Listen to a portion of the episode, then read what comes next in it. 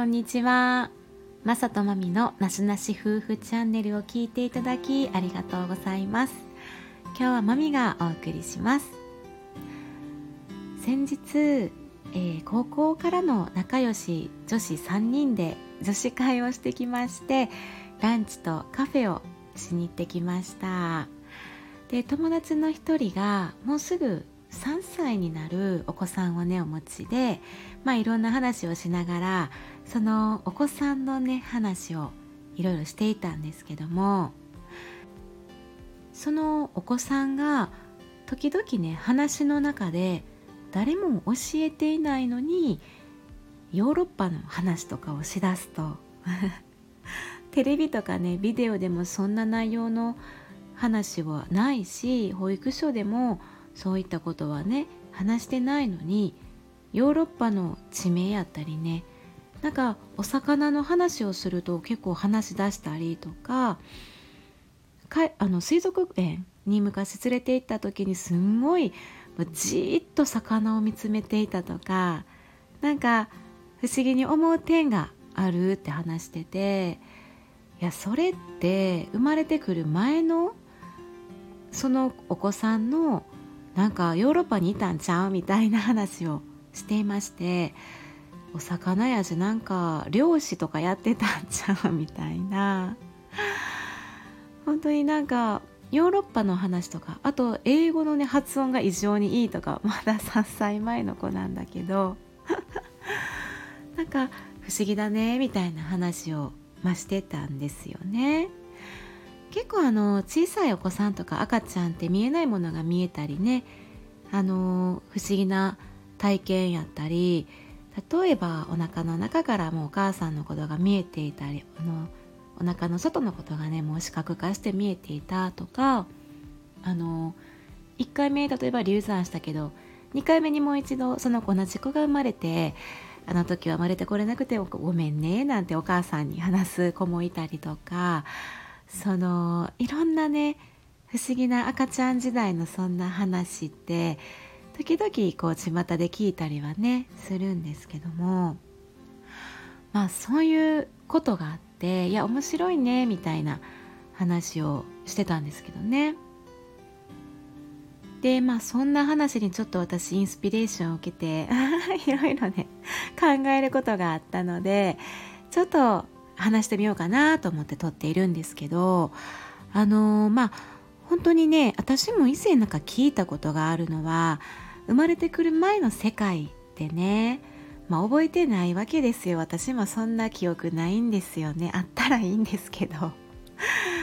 うんお母さんのお腹の中にいた記憶もね残念ながらなくって。ただまあそういう生まれてくる前の世界があったとしたらね。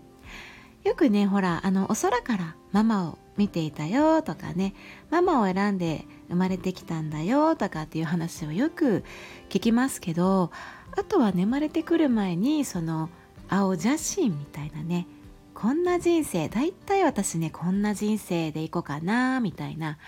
計画を立てて生まれてくるっていうのもねよく聞きますね。なのでまあ確かにこの生まれてからの肉体死ぬまでのこの肉体って本当に有限ですものねその80ぐらいで寿命で亡くなるとしたら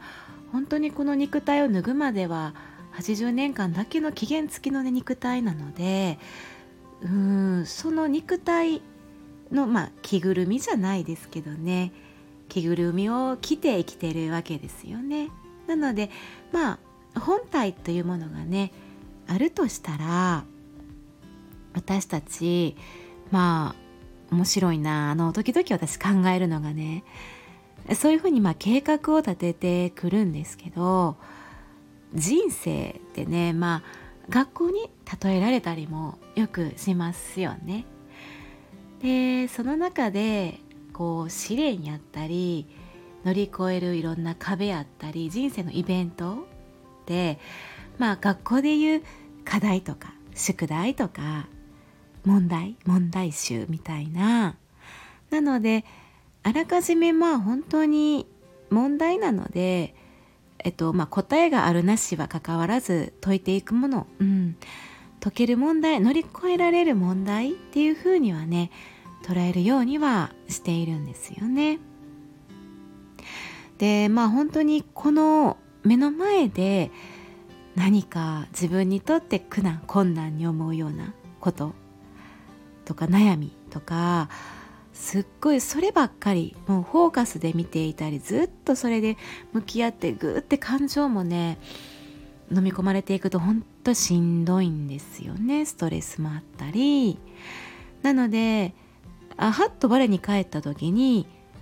あ一回引いてみようみたいな。もう一回自分の人生ちょっと引いてみようみたいな。もうしんどいわってなってロングショットでねこう見ていくんですよね。例えばまあ家族の問題家族関係の問題親親子関係あとまあ夫婦カップルの関係夫婦関係友人関係とかねいろんな問題うん本当にまあ頭を悩ますような問題でそれをねあいや待てよ自分に課した問題かなみたいなね。ただ単にまあそこに感情的になって一喜一憂だけして落ち込んだり責めたりね恨んだりとかまあそれも一つ人生を体験する意味としてはそういう人生をするんだっていう意味であの計画通りなのかもしれないんですけど一旦ねしんどなったら俯瞰した目で見るとこうロングショットで見ていくとあのちょっとね楽になるんちゃうかなって思いますね。うん、あとまあこのね、まあ、親子関係あったり夫婦関係とかカップルとか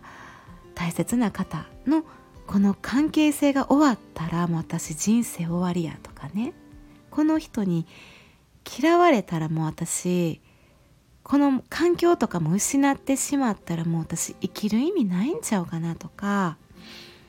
あとまあ仕事とかこのこの受験テスト試験とかこの就職活動この面接がもううまくいかんかったらもう私人生終わりもうお先真っ暗みたいなね。で私はそういううんと若い時とかね当時を振り返ったらほんま共感できるんですよね。っていうのもそういう経験をするために私たちも生きてるって言ってもおかしくないのでもそういう体験そういう感情を味わうっていうのもね必要やとは思うんですけど。まあ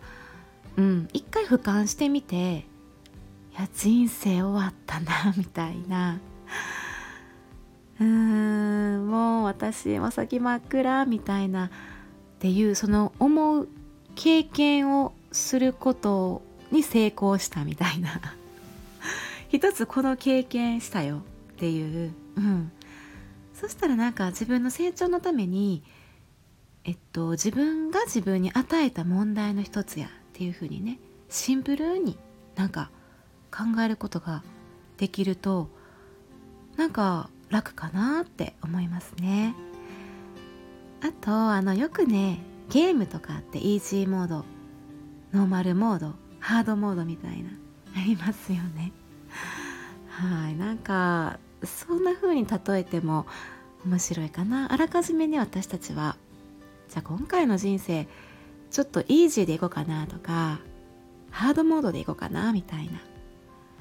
で私マミはねどんなモードで聞いてるんかなって思うとあのねいやハードではなさそうなんですよね。わからない。でもねあの例えばですよ人生の途中からハードになる可能性も秘めてるわけですよね。それはたまたまでもなくて不幸でもなくて自分が自分に与えてるかもしれないのでね。私はなのでこのまあ職業をしているといろんなあの持病とか病気とか人生の困難に立っている人悩んでいる人を本当に落ち込んでいたりあの精神的にも弱っている人とかに本当にあの仕事柄関わるので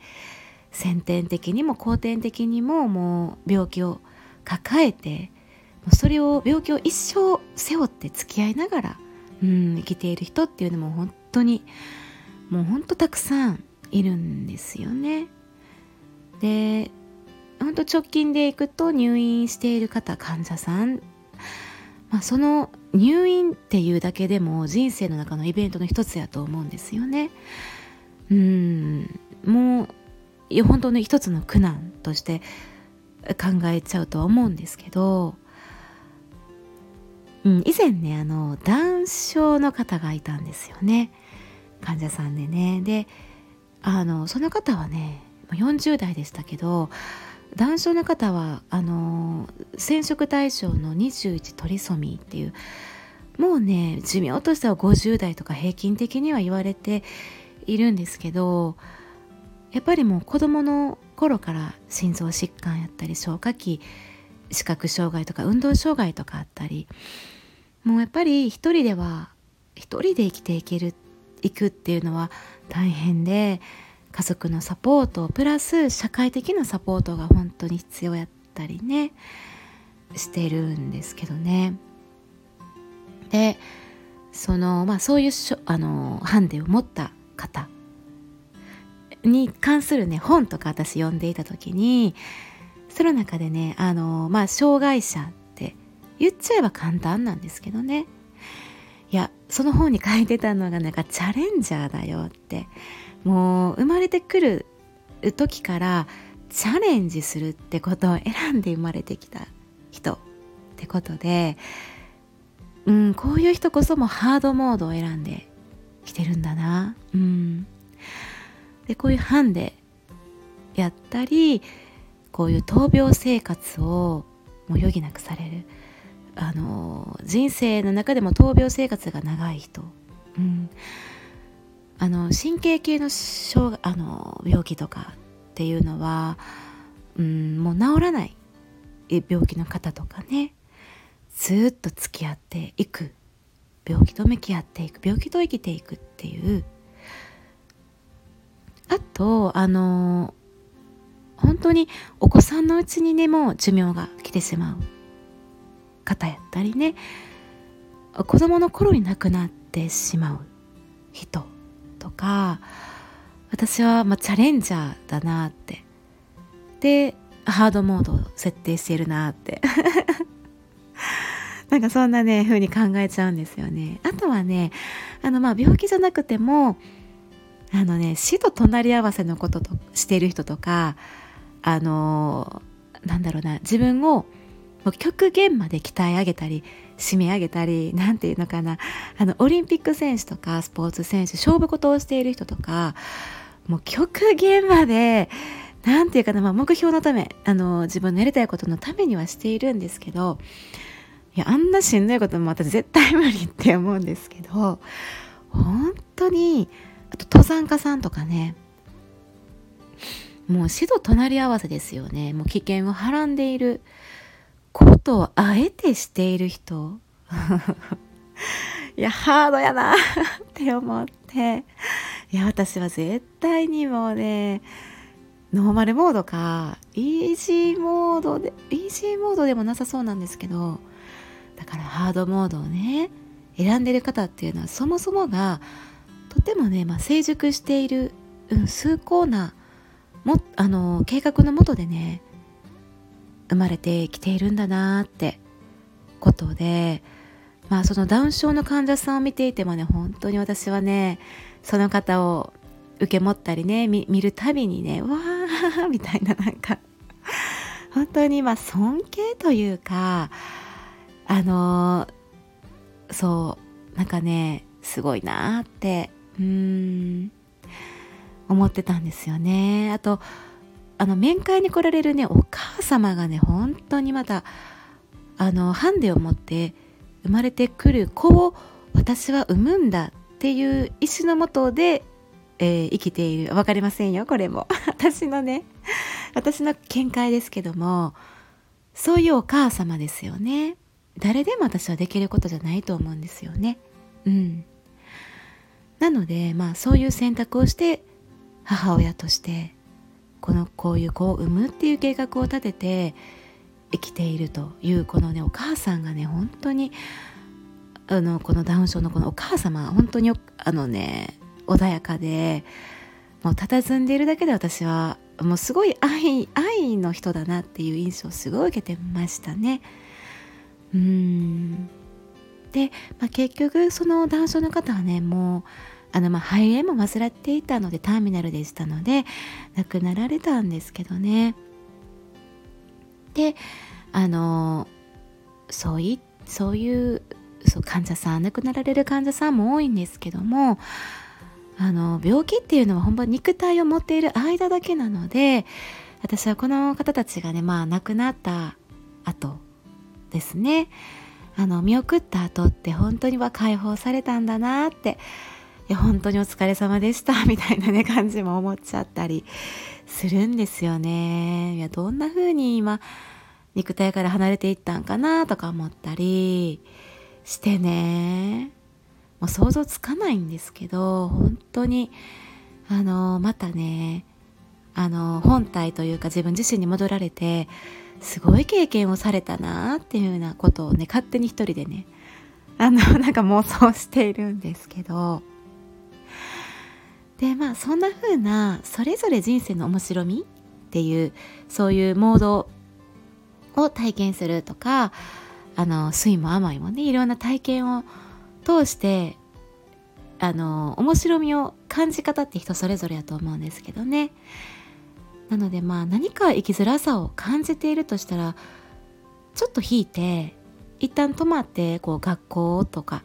人生ゲームやと思ったりしたら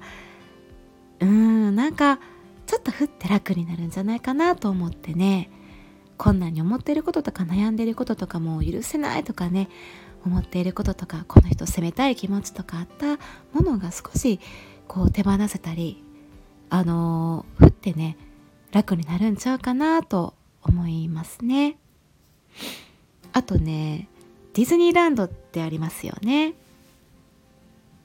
でディズニーランドって夢の世界ですよね。でミッキーちゃんとかミニーちゃんとかあの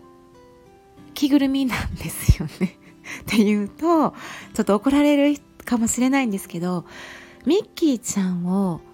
すっごいフォーカスで見てみるとめっちゃフォーカスで見たら中の人に行き着くと思うんですよ。でもねそれを言わないんですよ。絶対そんなこと言わない。中に人いるよなんてディズニーランドに行った人絶対言わない。うんもうその夢の中を味わいに来てるので、まあ、イリュージョンっていうのは分かっているんですよね。頭では夢って分かっているんですけどそれをあえて見ぬふりをして楽しんでいるんですよ。考えたくないんですよ。うん。悪いことじゃないんですけど。夢の中だけで楽しみたいって思ってるのでミッキー、ミッキー、あれはミッキーって思うんですよね。うん。本当に夢のな、夢でイリュージョンでエンターテインメントなんですよね。で、それもね、いや、人生と例えられるんじゃないかなって思ったら、ほんな、本当にね、面白いなと思って。そうなの。私たちだってこれ肉体が着ぐるみだと思ったら、中の人がいると思ったら、いや私たちある意味これ夢とかイリュージョンかなって思った時にいや楽しめるやんみたいな感じでなんかそんな風な話にね行っちゃったりしていや自分でもねこの友達のお子さんの不思議な話からこんな話に なってしまったんですけど、まあ、本当にあの肉体以上の存在やなっていうふうに考えた時により本質が見えてくるのでなんかもっと人生が複雑なものから